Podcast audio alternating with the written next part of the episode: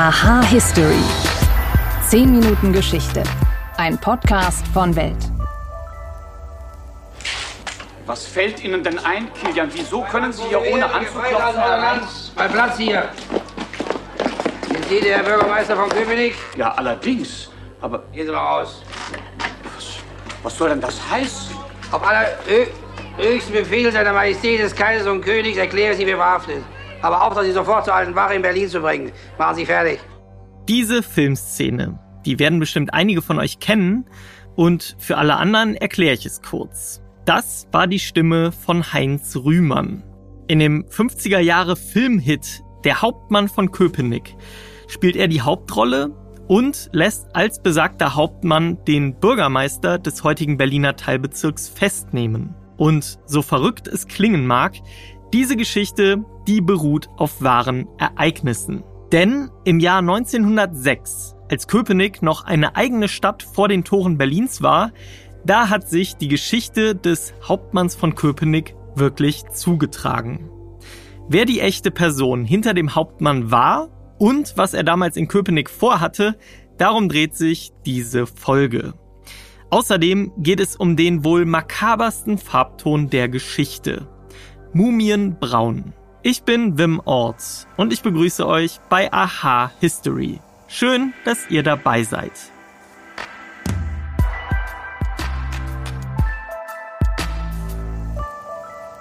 Es klingt für heutige Ohren wie eine unvorstellbare Geschichte. Am helllichten Tag spaziert ein Hauptmann der Armee mit einer Gruppe Soldaten ins Rathaus und lässt dort den Bürgermeister festnehmen. Ohne echten Grund und nur deswegen, weil es eben Befehl von ganz oben sei. Heute würde sowas wohl nicht mehr funktionieren, aber im Jahr 1906, da war Deutschland eben keine Demokratie. Stattdessen lag Köpenick im militaristisch organisierten Preußen und die oberste Staatsgewalt, die lag beim Kaiser. Wie diese Gemengelage die Geschichte möglich machte und was aus dem echten Hauptmann von Köpenick nach der Tat wurde, darüber spreche ich mit Oliver Igel.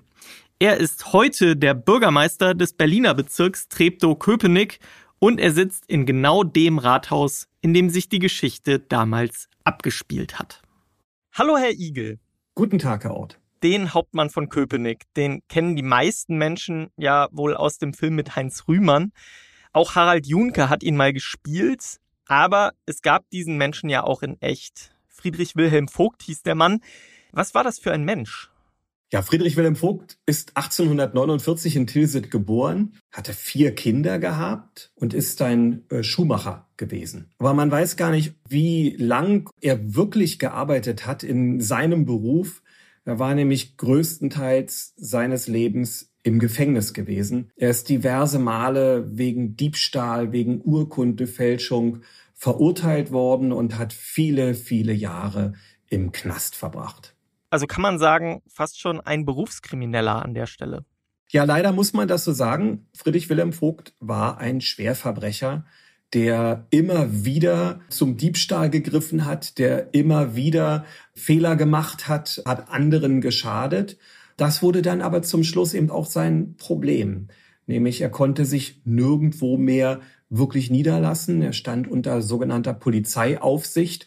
Und das hatte, wenn er denn eben wieder raus war aus dem Gefängnis, schon erhebliche Einflüsse auf sein Leben gehabt. Hat das dann auch einen Einfluss darauf gespielt, dass er dann diese, ja, ich nenne es mal, diesen Identitätsdiebstahl gewählt hat als eine Option? Also wie kam er auf diese Idee und dann natürlich, wie lief dann dieser Coup ab? Also so ganz wissen wir nicht, was er wirklich im Rathaus Köpenick wollte. Wollte er das Geld der Stadtkasse? Das würde in sein bisheriges Leben schon passen, geprägt durch Diebstahl, auch Klau von viel Geld. Oder wollte er einen Pass haben, um eben eine dauerhafte Identität an einem Ort begründen zu können. Die Historiker sind sich da nicht ganz einig. Die Tendenz geht eher dahin, er wollte schlicht Geld haben, viel Geld ähm, haben und hat sich eine besonders kreative Idee ähm, auserkoren mit einer gebrauchten Uniform, die er in Potsdam gekauft hat, darauf setzend, dass eben jedem hochrangigen Uniformierten in Preußen gefolgt wird, ist er dann eben in das Rathaus eingezogen an diesem 16. Oktober 1906 und hat einfach den Bürgermeister verhaftet. Kraft seiner Uniform hat er den Bürgermeister verhaftet, hat äh, dann einen Kassenabschluss verlangt und hat das gesamte Geld der Stadtkasse mitgenommen. Dem Bürgermeister hat er noch nicht mal gesagt, was eigentlich das Vergehen des Bürgermeisters gewesen sei, sondern nur mit seiner Uniform, mit seiner Autorität, die er dort ausgestrahlt hat, hat er den Bürgermeister festgesetzt, hat einen Kassenabschluss äh, veranlasst und hat dieses Geld mitgenommen, nachdem er zuvor als Unterstützung sogar noch ein paar Soldaten aufgelesen hat, die er dort ähm, als Begleitung mitgenommen hat. Das muss schon einen besonderen Eindruck äh, gemacht haben. Jetzt sind heute ja Sie der Bürgermeister von Treptow-Köpenick. Und wenn jetzt bei Ihnen jemand reinkommen würde in so einer Uniform, klar, heute ist eine ganz andere Zeit, aber das würde den Leuten ja schon ein bisschen komisch vorkommen, wenn da jemand einfach sie festsetzen würde und die Geldeinlagen, die da sind, auch noch mit raustragen würde. Ist das denn damals keinem irgendwie komisch vorgekommen? Gibt es da irgendwelche Überlieferungen? Nein, das ist ja auch Teil dieses Coups, dieses militärische, dieses ähm, auch immer Gehorsam gegenüber Uniform walten zu lassen, dass sich das eben dort mustergültig durchgesetzt hat. Und das ging auch gar nicht so schwer, weil eben ein Teil derjenigen, die dort im Rathaus zu finden waren, inklusive der Bürgermeister selbst, ja äh, Militärs auch waren in der Vergangenheit. Sie haben Militärdienst geleistet. Ähm, sie wissen, welche Bedeutung Befehl und Gehorsam hat und sind dann eben auch gefolgt. Das hat natürlich Aufsehen erregt. Also es ist äh, überliefert, dass ähm, sich das in der Stadt Köpenick sehr schnell rumgesprochen hat, dass da auch Menschentrauben sich plötzlich vor dem Rathaus gebildet haben, die dann sehen wollten, was ist da eigentlich los? Und es ist ja auch wahrgenommen worden, dass da Uniformierte eben in das Rathaus eingezogen sind. Ja, heute kann man sich das alles nicht mehr vorstellen. Heute muss schon ein korrektes Schriftstück vorgelegt werden, wenn da jemand verhaftet oder wenn etwas durchsucht werden soll oder wenn etwas anderes veranlasst werden soll. Aber in der damaligen Zeit war man damit einverstanden, dass man einem uniformierten, hochrangigen Militär einfach glaubt. Ja, und anfangs, da wirkte es ja allgemein und natürlich auch für Vogt selber so, als würde er damit davonkommen. Er ist dann aber doch nach relativ kurzer Zeit festgenommen worden. Wie lief das dann ab? Ja, also die Ermittlungsbehörden haben auch gearbeitet und sie haben auch professionell gearbeitet. Es hat tatsächlich nicht lange gedauert, dass sie Friedrich Wilhelm Vogt äh, als denjenigen Täter identifizieren konnten. Die Ermittlungsarbeit war da tatsächlich nicht aufwendig. Es ist aber auch eine hohe Belohnung ausgesprochen worden. Dann ist er verhaftet worden weil eben Friedrich Wilhelm Vogt, er kam ja nicht weg. Er kam nicht weg. Das mit dem Pass hatte sich ja gar nicht ergeben im Rathaus, weil dieses Rathaus war ein, nur ein Bürgermeisteramt. Es war keine Passstelle. Es gab gar keine Pässe. Wie gesagt, wir sind uns nicht sicher, ob er den auch wirklich wollte, aber Friedrich Wilhelm Vogt hat keinen Pass bekommen und er konnte damit auch nicht woanders hin. Er war damit auch in der Umgebung ein Stück gefangen und es war damit auch nicht schwer, ihn zu identifizieren und ihn festzunehmen. Er wurde dann vor Gericht gestellt. Wie fiel dann seine Strafe aus? Wozu wurde er verurteilt?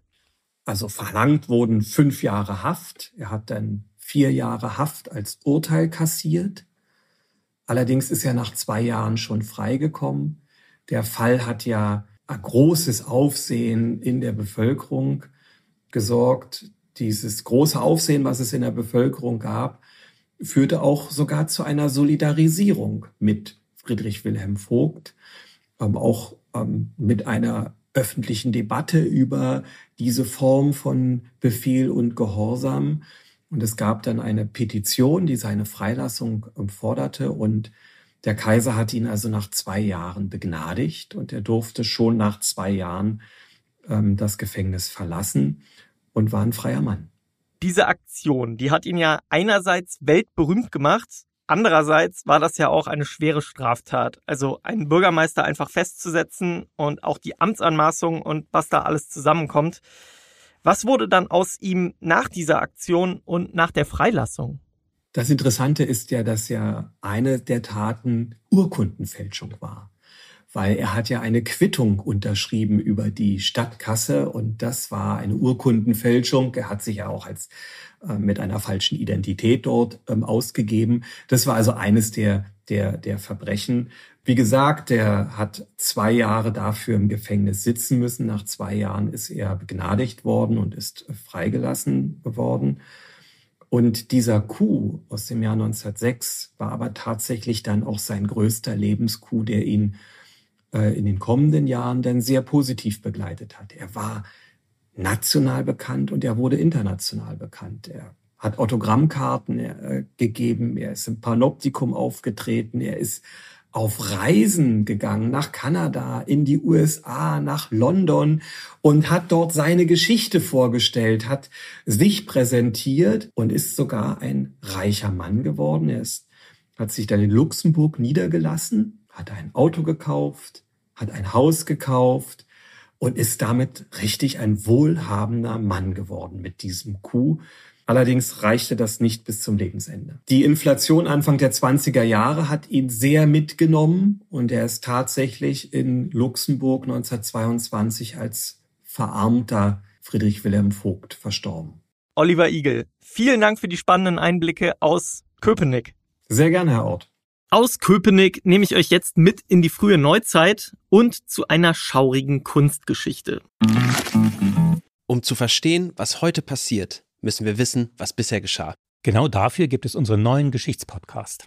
Von politischen Intrigen im antiken Rom über die fanatischen Sektenführer in der frühen Neuzeit bis hin zu den großen Eroberern des mongolischen Reichs und ihren Management-Skills. Ich bin Joachim Telgenbischer. Ich bin Nils Minkmar. Und wir finden heraus, was bisher geschah, um zu verstehen, was heute passiert. Höre, was bisher geschah, überall, wo es Podcasts gibt. Zwischen dem 16. und 20. Jahrhundert, da gab es eine Farbe, die von Malern vor allem hier in Europa häufig und gerne verwendet wurde. Mumienbraun, auch bekannt als Mumia. Und woher dieses Pigment seinen Namen hat, das erkläre ich euch jetzt.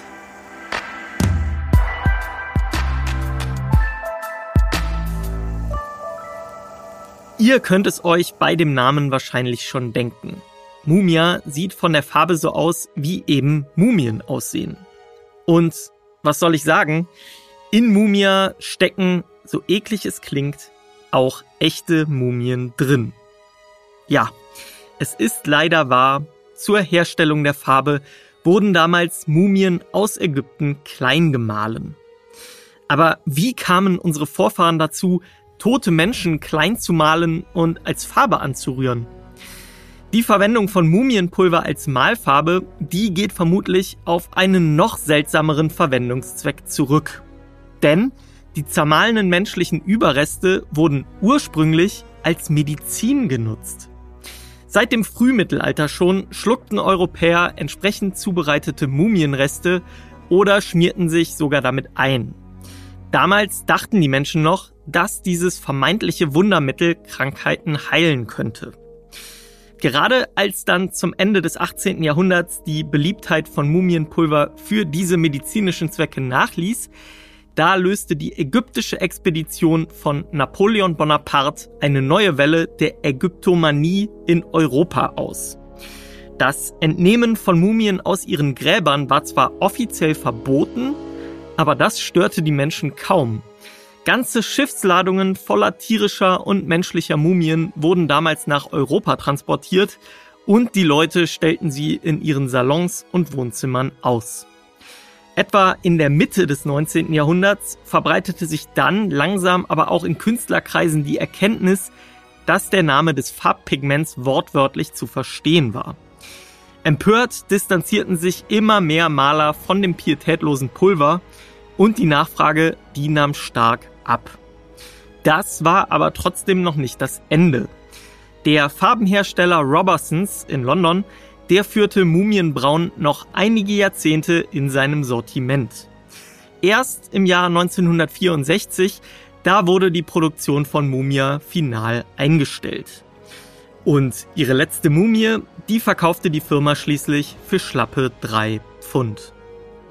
Leider lässt sich im Nachhinein kaum mehr herausfinden, welche Gemälde mit Mumia gemalt wurden.